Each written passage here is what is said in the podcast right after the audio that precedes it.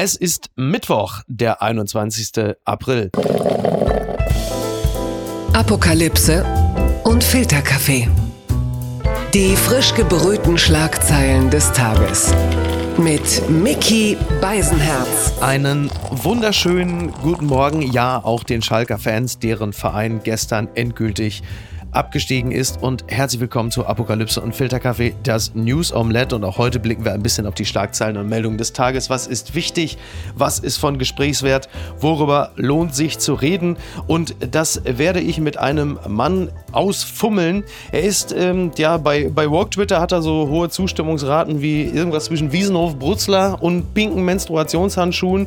Wir sind sehr happy, dass er sich trotz widriger, aber sehr erfreulicher persönlicher Umstände die Zeit für uns genommen hat. Sagen Sie herzlich willkommen dem frischen Vater der kleinen Pauline Fleischhauer, Jan Fleischhauer. Guten Morgen. Guten Morgen, Mickey.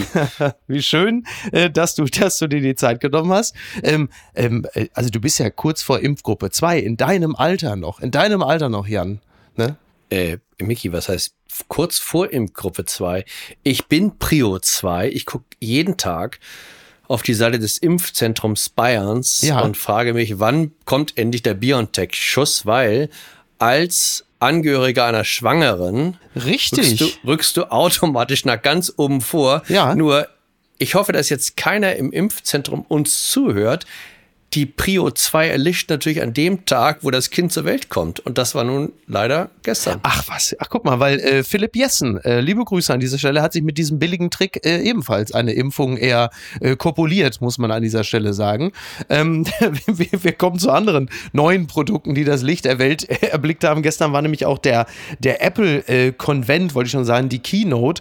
Und alles ist äh, überschrieben, dem Apple wird wieder bunt. Das heißt, die iMacs werden wieder in allen Regenbogenfarben angeboten. Es gibt auch ein neueres, schnelleres iPad mit dem sogenannten M1-Chip. M1, da denken wir Pandemiegeschädigten natürlich sofort mit schreckgeweiteten Augen sofort an eine neue Mutation. In dem Fall ist es nur der, der schnellere Chip. Äh, interessierst du dich für solche Dinge wie die Apple Keynote? Gerade jetzt?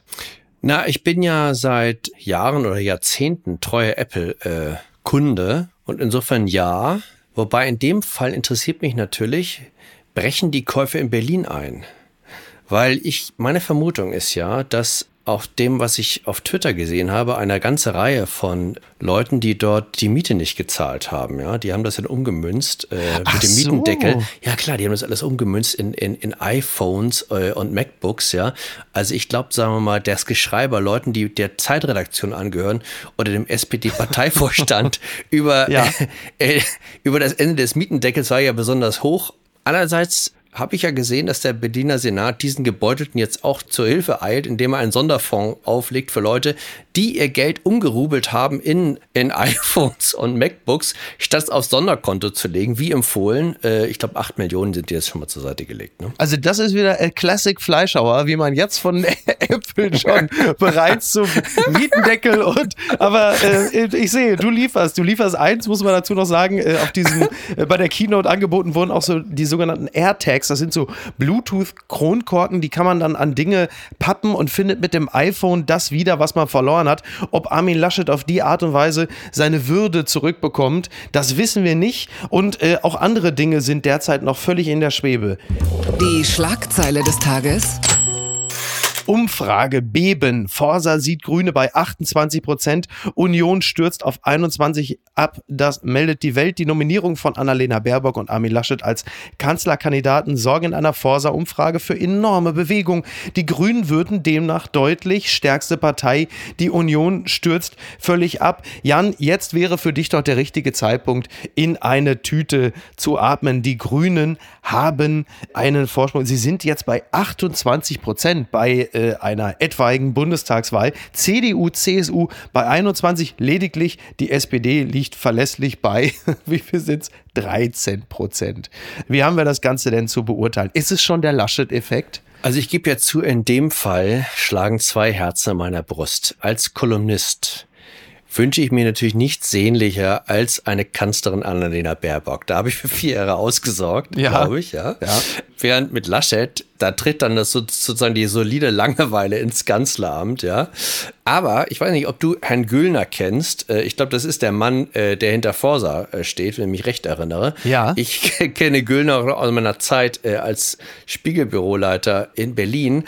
Man muss leider sagen, bei Herrn Güllner, einmal gibt es die, äh, die Zahlen, die ihm seine Umfrageleute äh, dann liefern und dann setzt er sich nochmal an den Frühstückstisch und kippt sozusagen den Kaffeesatz nochmal drüber und dann kommen Ach, ganz andere Zahlen raus. Da wird Herr, da wird Herr Güllner aber jetzt natürlich äh, heftig insistieren. Ja, also ja. ich äh, muss da Wert drauf legen. Das ist ich nehme auch alles wieder Meinung, sofort zurück. Das ist natürlich die Meinung meines, meines Gastes, Jan Fleischauer.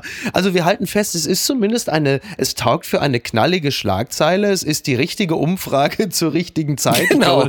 Das kann man, das kann man mit Bestimmtheit sagen. Äh, was wir jetzt auch wieder gelernt haben, es gibt also mittlerweile laut dieser Umfrage äh, deutlich mehr Geimpfte in Deutschland als SPD-Wähler. Aber jetzt mal so dein persönlicher Geschmack. Annalena Baerbock. Also ich rede ja hier mit Jan Fleischhauer, dem Fokus-Kolumnisten. Wie, wie hast du ihre Kanzlerkandidatur wahrgenommen? Wie gefällt sie dir?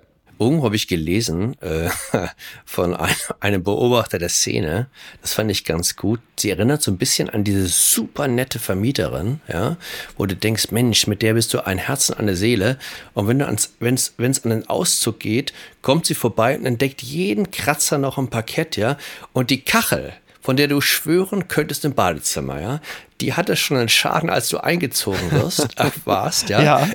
Die wird jetzt moniert und sagt, da kommt sie und sagt, nee, äh, das, das, also die Kachel, die war immer, immer, immer in Ordnung, bevor hier jemand eingezogen ist, ne? Und die Kachel ist jetzt das Wahlprogramm, willst du mir sagen? Das heißt, wir, also das moderne, aufgeklärte Deutschland, inklusive äh, Teile der Journalie, bejubelt jetzt Annalena Baerbock als Kanzlerkandidatin. Ist ja auch wirklich, ist ja ein modernes, frisches Zeichen für Deutschland, was aber derzeit ja noch nicht allzu sehr sehr bejubelt wurde, weil auch noch nicht ausreichend besprochen, ist das Wahlprogramm der Grünen. Und im Hinblick auf die letzten Bundestagswahlen tun die Grünen ja auch gut daran, damit jetzt nicht allzu früh um die Ecke zu kommen. Wovor, wovor graut es dir persönlich? Na gut, also wenn Annalena Baerbock ins Kanzleramt einzieht, dann mit der Sozialdemokratie von Saskia Esken an der Seite und der Linkspartei als. Glaubst du das? Weiß, äh, ich weiß nicht also genau. Saskia Esken also, hat sich ja als Juniorpartnerin äh, angeboten. Ja. Also offensichtlich, offensichtlich hat man bei den Sozialdemokraten die Lust am äh, Regieren oder nennen wir es Mitgestalten noch nicht ganz verloren.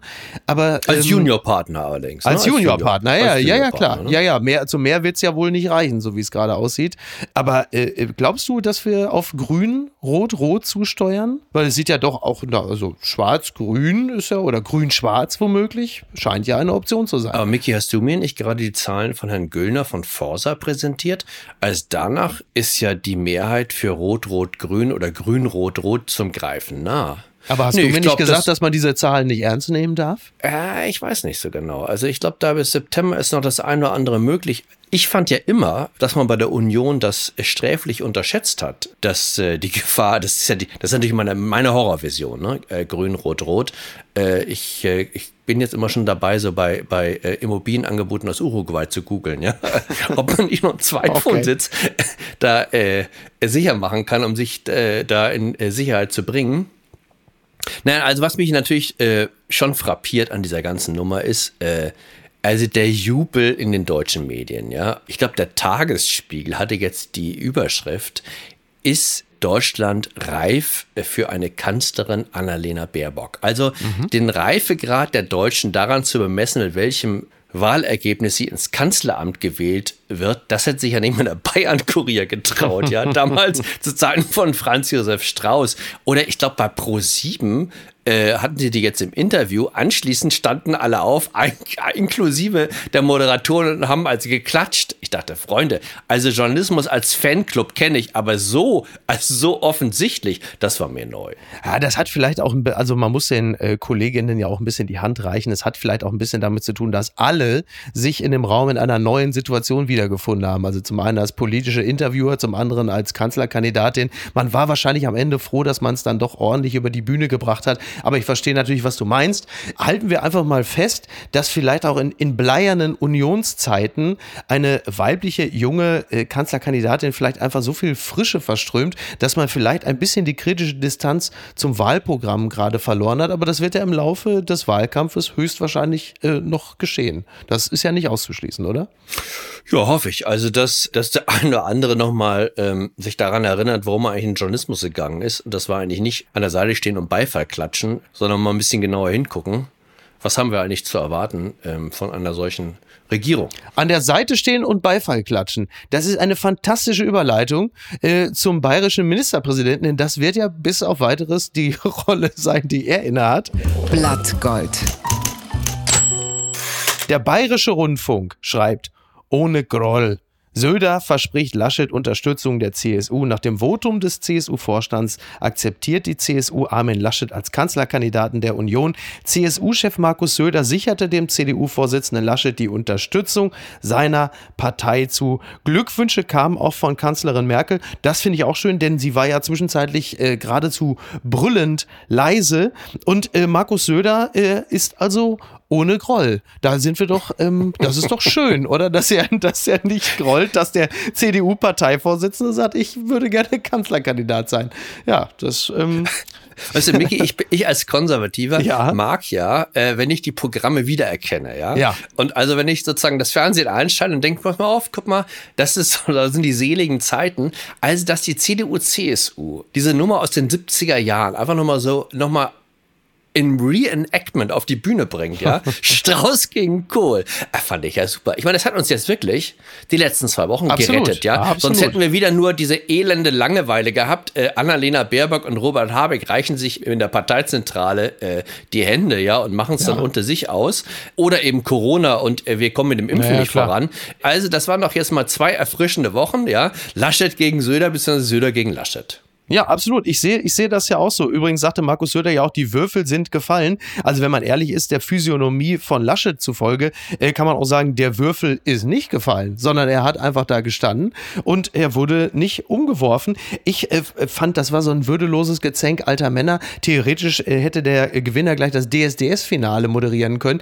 Ich fand das ja toll. Was ich spannend fand, waren die, äh, die Worte, die Markus Söder dann fand, als er sich dann bedankte. Er sagte, er habe unglaublich viel Zuspruch Zuspruch erhalten. Äh, das habe mich, ich habe mich gefreut, bewegt und etliches hat mich auch gerührt. Und mein Lieblingssatz war, er bedanke sich ausdrücklich für diese Unterstützung aus der CDU. Zitat, gerade bei den Jungen bei den modernen, bei denen, die auf Zukunft aus waren. Schauen Sie.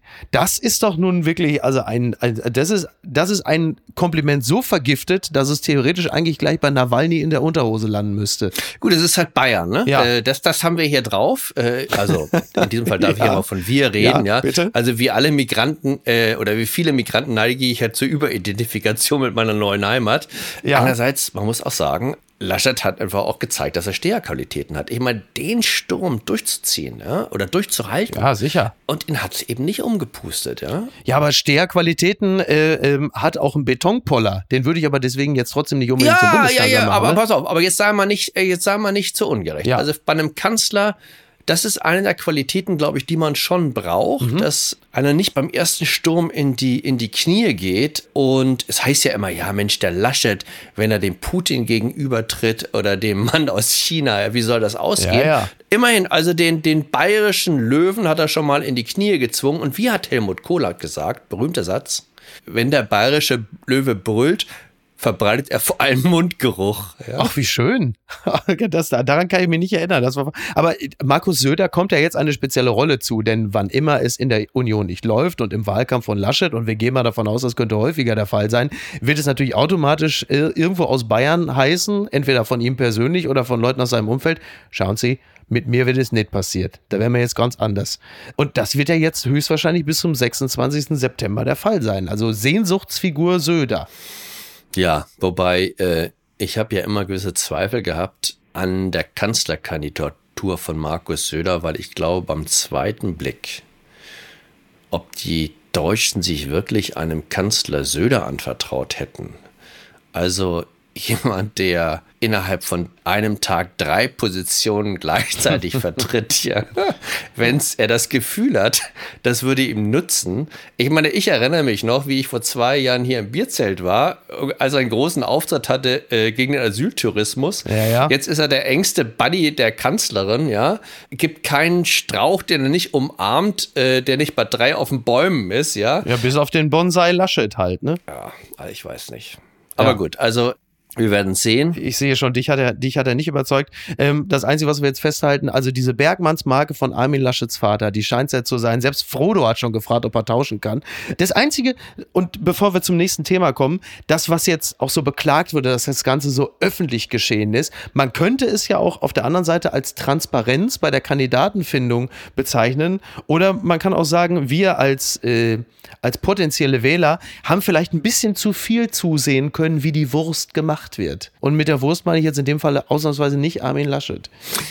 Da hast du recht, Micky. Also ähm, ich weiß, dass ich meinen Hamburger Schlachter mal gefragt habe, was er so in seiner Weißwurst tut. Und er sagte, ja, Fleischhauer, es gibt bestimmte Sachen, die will man nicht so genau wissen, ja. Ja. Und äh, vielleicht ist das so. Andererseits heißt es nicht immer, Demokratie lebe von Streit. Also vielleicht, um das abzuschließen, das Wall Street Journal hat äh, als Unterzeile oben Democracy dies in darkness. Liebe Grüne, das gilt auch für euch im Hinterzimmer. Okay. Das hat mich überrascht. Johnson Johnson EMA empfiehlt EU-Staaten Impfstoff von Johnson Johnson. Das berichtet die Zeit. Die Arzneimittelbehörde bleibt bei ihrer positiven Bewertung des Impfstoffs. Er könne in sehr seltenen Fällen Blutgerinnsel auslösen, doch der Nutzen überwiege. Wir halten fest, es gab Vorkommnisse im Zusammenhang mit Johnson Johnson. Es waren acht Fälle bei sieben Millionen Impfungen. Also das ist prozentual gesehen ähm, ungefähr auf dem Level der Zustimmungsrate der SPD aktuell. Also da ist tatsächlich wirklich nicht allzu viel zu befürchten. Würdest du dir das Zeug spritzen lassen? Äh, du, ich nehme alles, äh, was kommt. Ja. Ich nehme auch AstraZeneca. Das wird ja übrigens, das, äh, weil du, weil du es gerade sagst, AstraZeneca, ähm, da ist es ja so, dass Sachsen die Impfpriorisierung bei AstraZeneca in Praxen jetzt komplett aufheben will. Und ich erwähne Sachsen äh, nur deshalb, weil Sachsen jetzt plötzlich zu so einer Art Modellregion in Sachen äh, Impfpriorisierung werden könnte. Denn ich gehe mal davon aus, äh, diverse Bundesländer werden Sachsen folgen. Und das ist ein Satz, den ich also im besten Falle nicht allzu häufig sagen werde. In anderen Zusammenhängen. Also ich verstehe diese Furcht vor dem Blutgerinnsel nicht. Also wenn ich, also die, die, die ich, Mhm. Ja, als Mann um die 50 sind wir da ja, Nee, also sag ich nee, jetzt mal nee. wir, äh, ja aber vergleichsweise. Also, ja, aber selbst, pass auf, bei AstraZeneca waren es, glaube ich, in Deutschland jetzt 13 oder vielleicht 15 Frauen. Verglichen mit dem Risiko, was du dir an, an, an den Hals holst, wenn du an Covid-19 erkrankst, ja. Übrigens Es auch an Thromboserisiko, ne? Das ja, also es, ja. es geht auch immer um Risikoabwägung. Das ist so ein bisschen wie mit dem äh, Risiko, einem Terroranschlag äh, zum Opfer zu fallen. Ist ganz schrecklich. Fand ich auch schrecklich, bis ich dann mit dem Kollegen Martenstein gelesen habe, dass die Zahl derjenigen, die pro Jahr an einer verschluckten Büroklammer ersticken in Deutschland, deutlich über den, der Zahl derjenigen liegt, äh, die einem Terroranschlag äh, zum Opfer fallen. Und da habe ich dann wieder so gedacht, okay, ja, hm, Ja. vielleicht sollte man die Sache mal in Perspektive sehen. Übrigens, äh, Triggerwarnung an dieser Stelle, äh, mit Terroranschlag war noch nicht die Kolumne von Martenstein an sich gemeint, sondern es ging um den Inhalt der Kolumne. ähm, übrigens, äh, wir sind ja, äh, das, das ist ja so ein bisschen ähm, in den Hintergrund geraten, äh, weil die CDU, die Union hatte Wichtigeres zu tun, aber dann ist ja da auch noch die Pandemie. Ähm, es gibt ja immer noch die Bundesnotbremse, die über allem so dreut und es gibt ja auch noch die Ausgangssperren, deren ähm, äh, Klassifizierung und Ratifizierung ja immer komplexer und diffiziler wird. Bist du jetzt eigentlich, also ich gehe ja davon aus, dafür bist du ja bekannt, dass du, also wenn du zu Freunden äh, zu einer zwölfköpfigen Orgie gehen willst, wenn du dann nach 21 Uhr das Haus verlässt, bist du dann in Joggingschuhen unterwegs, um ähm, dem Ordnungsamt in irgendeiner Art und Weise zu entgehen. Ähm, es gibt ja Ausnahmen, Micky. Das ja, aber wie viele? Es sind ja unfassbar viele. Das ist es ja. Ja, eben. aber, aber pass auf. Journalisten zum Beispiel dürfen ab 21 Uhr immer noch vor die Tür treten. Ach was. Menschen mit einem Hund an der Leine. Ja. Also, Ja. ja. Und, Ja. und das hat mich überrascht, Abgeordnete. Also, Äh, meine, meine neue Kolumne wird sich um die Ausgangsbeschränkungen ja, äh, kümmern. Das stimmt. Und äh, mein Schlussplädoyer ist, ich bin dafür, wenn diese, Aus, wenn diese Ausnahme für Abgeordnete gestrichen wird. Dann bin ich für jede Ausgangsbeschränkung, weil das würde bedeuten, dass Karl Lauterbach nicht mehr am Montag bei Markus Land sitzen kann, bald am Dienstag beim, bei Anne Will und, oder, oder bei, bei Illner äh, und ja. am Mittwoch bei Maischberger, äh, weil er dann auch zum ersten Mal im Homeoffice wäre. ich meine, das ist ja der größte Witz, ja, dass die Leute, die für den super, super harten Lockdown sind, äh, uns jeden Abend ab 23 Uhr fröhlich aus der Glotze begegnen. Ja, das ist richtig, aber sie, also ich würde jetzt Karl Lauterbach ah, gerne die Hand reichen. Im, im er, Aufklärungsauftrag, ich sehe er, schon. Er tut doch, er tut doch viel für die. Also, Jan, ich sehe deinen Punkt. Ich möchte an dieser Stelle aber auch klar sagen, dass Karl Lauterbach sehr hohe Popularitätswerte hat und dass den Konkurrenzprogrammen regelmäßig die Düse geht, wenn sie wissen, bei Markus Lanz sitzt Karl Lauterbach, weil es sehr viele Menschen gibt, die wissen wollen, was er zu sagen hat. So, also er tut es äh, im Dienste der Bevölkerung. So, und jetzt kommst du. Nee, pass auf, der Apokalyptiker hat natürlich immer seine Gemeinde. Und auch derjenige, der ihm nicht zustimmt, liebt natürlich den Grusel. Es ist wie beim Horrorfilm, ja. Du schaltest ein und denkst, oh Gott, was kommt jetzt? Und du kannst die Augen nicht von dem Schrecken auf der Leinwand nehmen. Aber er bietet ja zumindest auch Lösungen an. Da hat er ja Peter Altmaier ja nur einiges voraus. Peter Altmaier geht ja mittlerweile nur noch in Talkshows, um sich vor Ort zu informieren, wie weit es denn mit Corona gerade steht und ob es neue Erkenntnisse gibt. Das ist zumindest mein letzter Eindruck so nach den letzten drei, vier Tagen. Äh, das ist gemein, Micky. Also wenn du mir ja, natürlich sozusagen, das ist richtig. Also wenn du mir jetzt Peter Altmaier als Alternative äh, vorschlägst, ich meine, das schafft nicht mal ich jetzt Peter Altmaier äh, zu verteidigen, der glaube ich, als er am Sonntag gefragt wurde, was denn der Sinn von Ausgangsbeschränkung sei, wenn doch jeder Aerosolphysiker sagt, Leute geht raus, die Ansteckungsgefahr draußen tendiert gegen Null. Nein, im Gegenteil, wir müssen die Zoos öffnen, wir müssten die Außengastronomie öffnen, wir müssten endlich Stühle auf die Straße stellen, um die Leute eben nicht im Innenraum zu halten, sagt Peter Altmaier, ja, das stimme, aber er finde, man müsse den Leuten mit so einem Gesetz klar machen, wie ernst die Lage sei. Da dachte ich, Mann, auf welchem Niveau ist diese Bundesregierung angekommen? Unbegrenzte Unmöglichkeiten.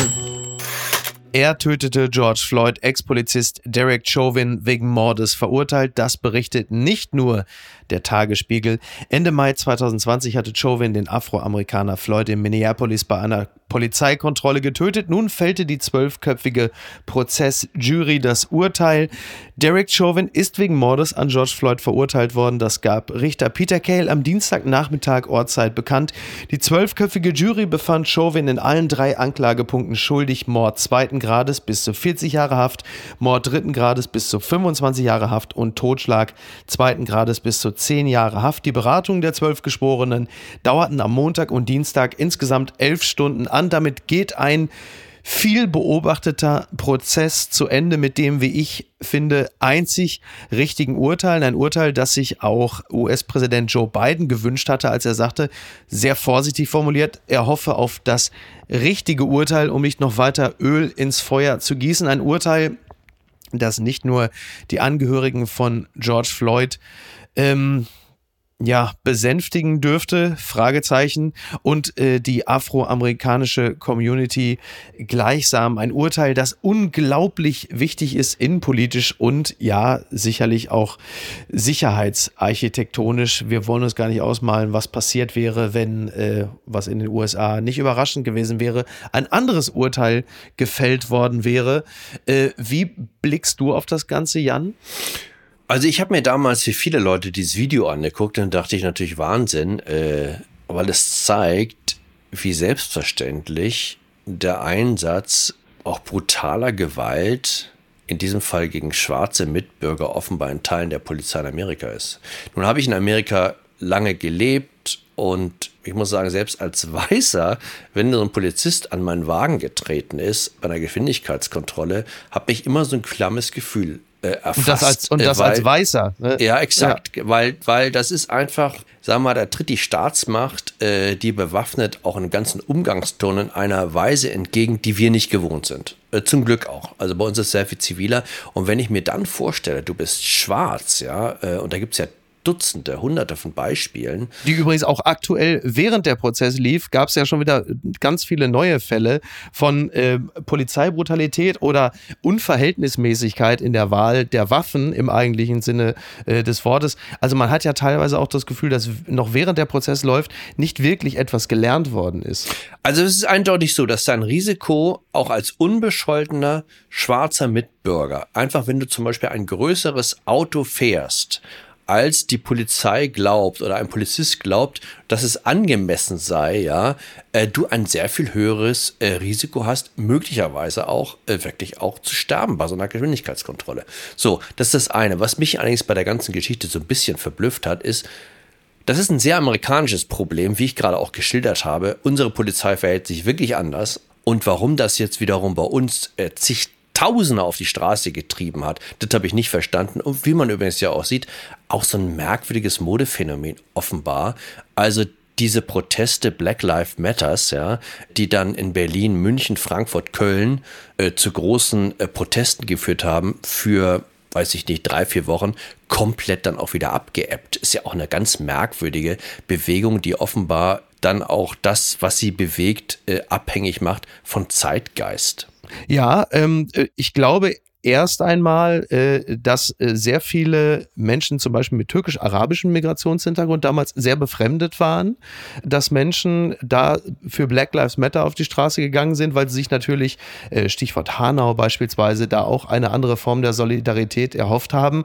Grundsätzlich glaube ich auch, dass man es nicht direkt vergleichen kann, die Polizei in den USA und die Polizei in Deutschland. Andererseits, gerade auch gestern gab es wieder äh, rechte Chatgruppen bei der Polizei, bei Sicherheitsbehörden. Das heißt, natürlich gibt es auch in Deutschland ein Problem mit Teilen der Polizei. Also auch dagegen auf die Straße zu gehen, äh, ist mit Sicherheit nicht verkehrt. Aber wo ich zustimmen würde, ist, dass man die USA und äh, Deutschland, was das angeht, natürlich nur begrenzt vergleichen kann. Das sehe ich Wobei, tatsächlich Mickey, auch so. Da ist auch die Frage, also in einer, also wenn die Groß Gruppe groß genug ist, das Sample, das du untersuchst, findest du auch immer irre, du wirst immer links und vor allen Dingen auch Rechtsradikale treffen, ja. Du wirst Verschwörungstheoretiker treffen, irgendwelche merkwürdigen Esoteriker, Attila Hildmann-Fans, alles. Ja. Äh, die Frage ist, ist die Zahl derjenigen, die zum Beispiel unsere Verfassung ablehnen, die rassistisch denken, ja, bei der Polizei eklatant höher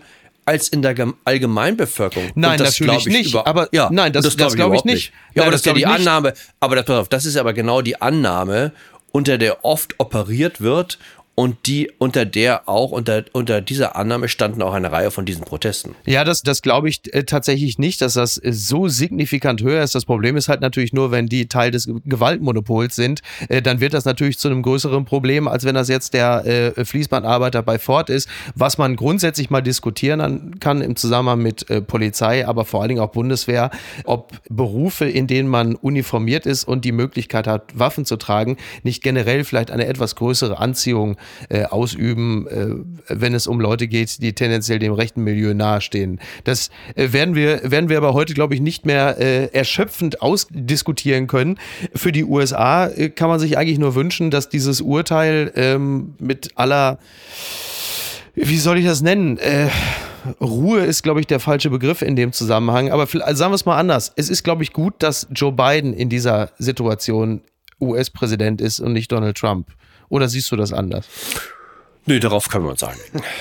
okay. Ich meine, jetzt guck mal. Ich, ich, weil es ist früh am Morgen, ja. Also ja, ja. ich will es auch nicht so weit treiben. Ganz weit vorne. Sky meldet, und da muss man echt sagen, man kommt mit den Meldungen da gar nicht mehr hinterher.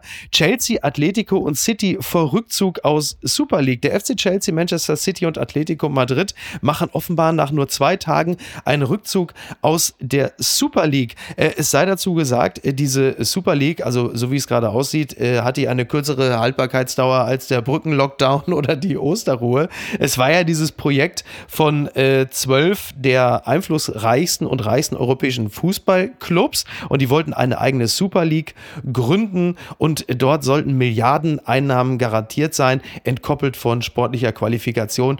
Ein geschlossenes System, also eine geschlossene Gesellschaft und die Fans liefen Sturm und jetzt gibt es wirklich innerhalb dieser äh, Clubs und Verbände gibt es Auflösungserscheinungen. Äh, angeblich ist der Präsident von Real Madrid, die auch dabei sein sollten, bereits zurückgetreten. Bei Manchester United ist jemand aus dem Board zurückgetreten. Äh, lediglich in diesem Falle hat der FC Bayern mal Ruhe. Die haben nämlich von vornherein gesagt, die wollen da gar nicht mitmachen und äh, waren plötzlich sowas wie der SC Freiburg Europas. Und jetzt kommt meine provokante Frage, Jan. Geht es bei dieser Super League womöglich auch um Geld?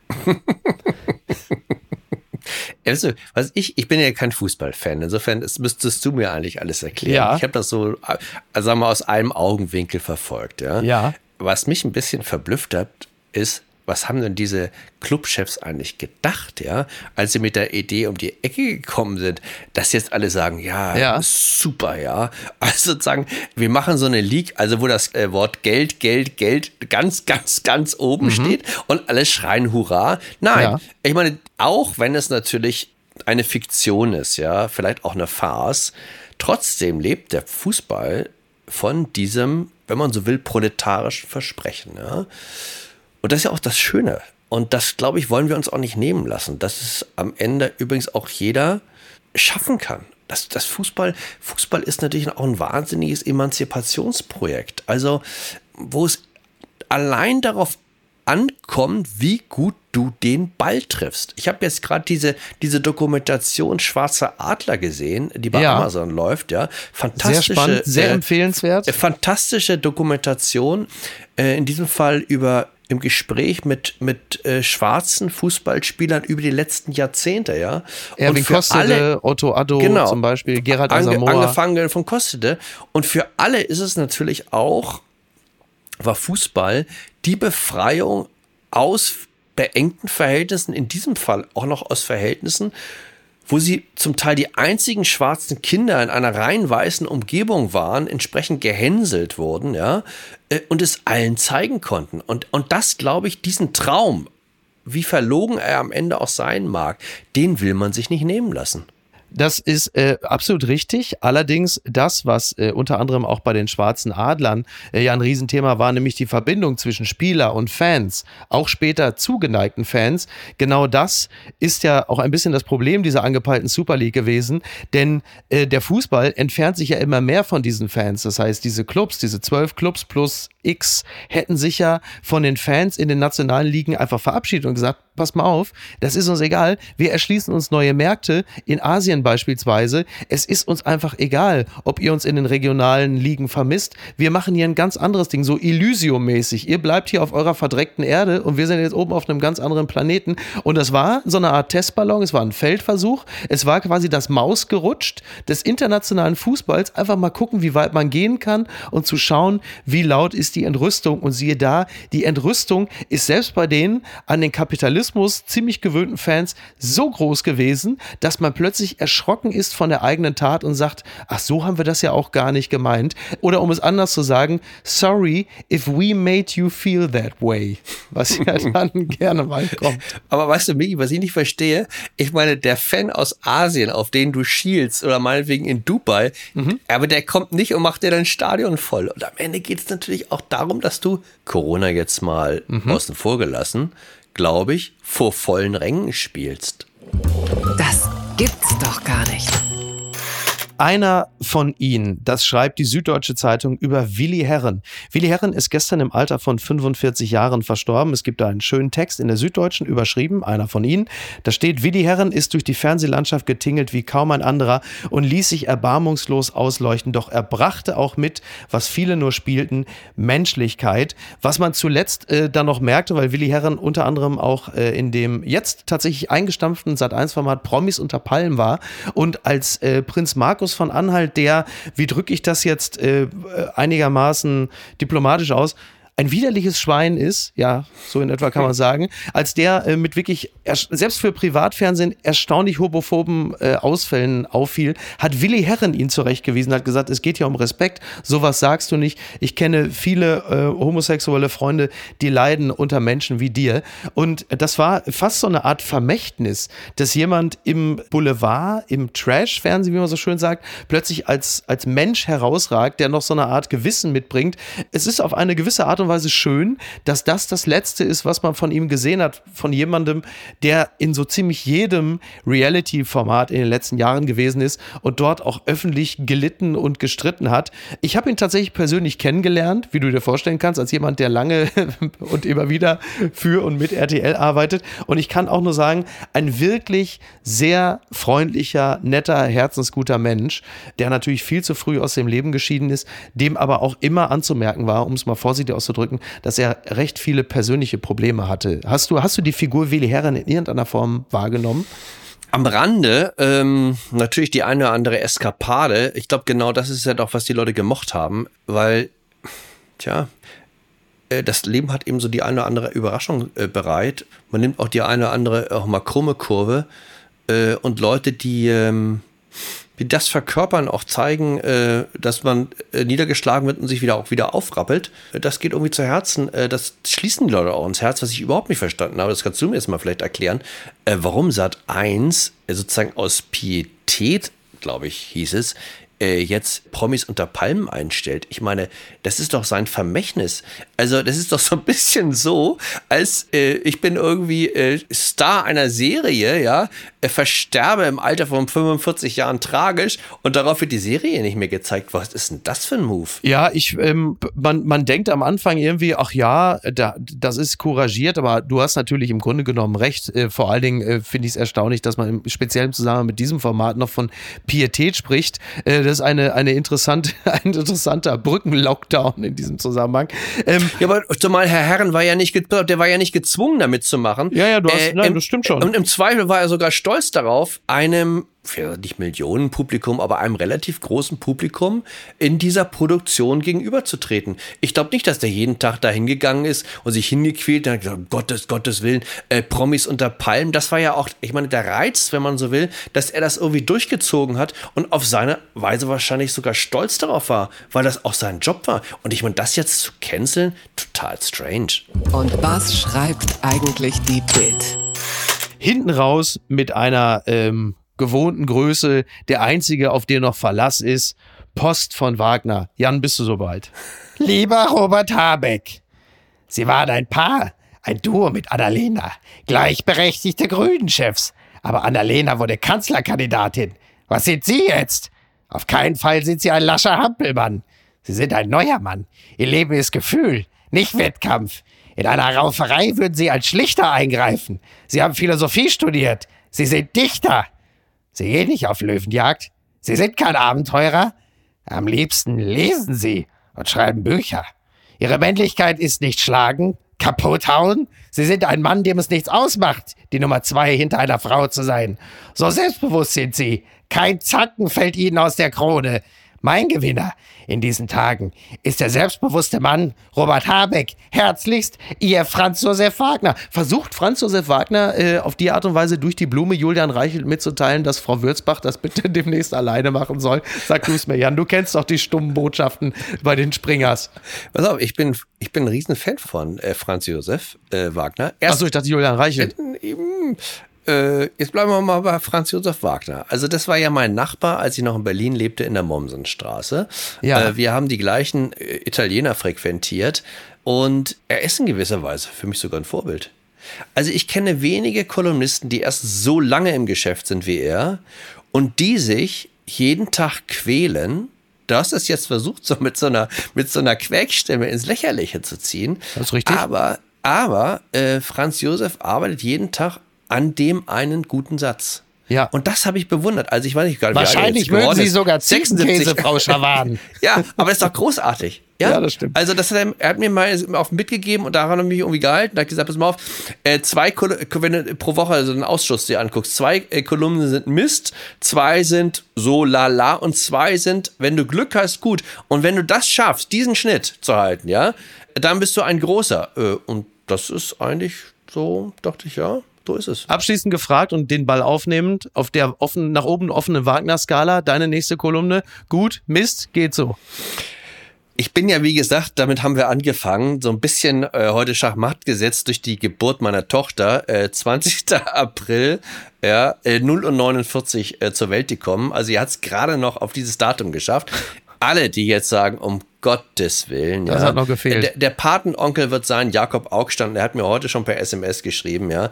Also bei diesem Tag bleibt nur eine ordentliche antifaschistische Erziehung. Und ich habe mir zurückgeschrieben, Jakob, zum Glück bist du ja mit im Boot, ja, das wird schon werden. Dann äh, drücken wir äh, dafür die Daumen. Ich bin äh, relativ zuversichtlich und äh, gratuliere nochmal an dieser Stelle, wünsche auch der kleinen Pauline viel Glück, starke Nerven und ähm, äh, freue mich, wenn du demnächst wieder zu Gast bist. Jan, mach's gut. Viel Spaß und viel Schlaf, wenn's geht. Ja, Micky, das versuche ich jetzt. Äh, Ich lege mich jetzt erstmal nochmal hin, ne? Mach das. Bis denn. Ciao. Ciao.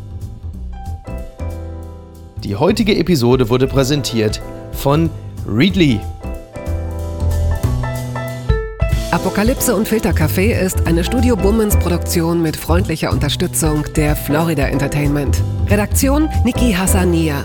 Produktion Laura Pohl. Ton und Schnitt Niki Franking. Neue Episoden gibt es jede Woche montags, mittwochs und freitags, überall, wo es Podcasts gibt. Stimme der Vernunft und unerreicht gute Sprecherin der Rubriken Bettina Rust.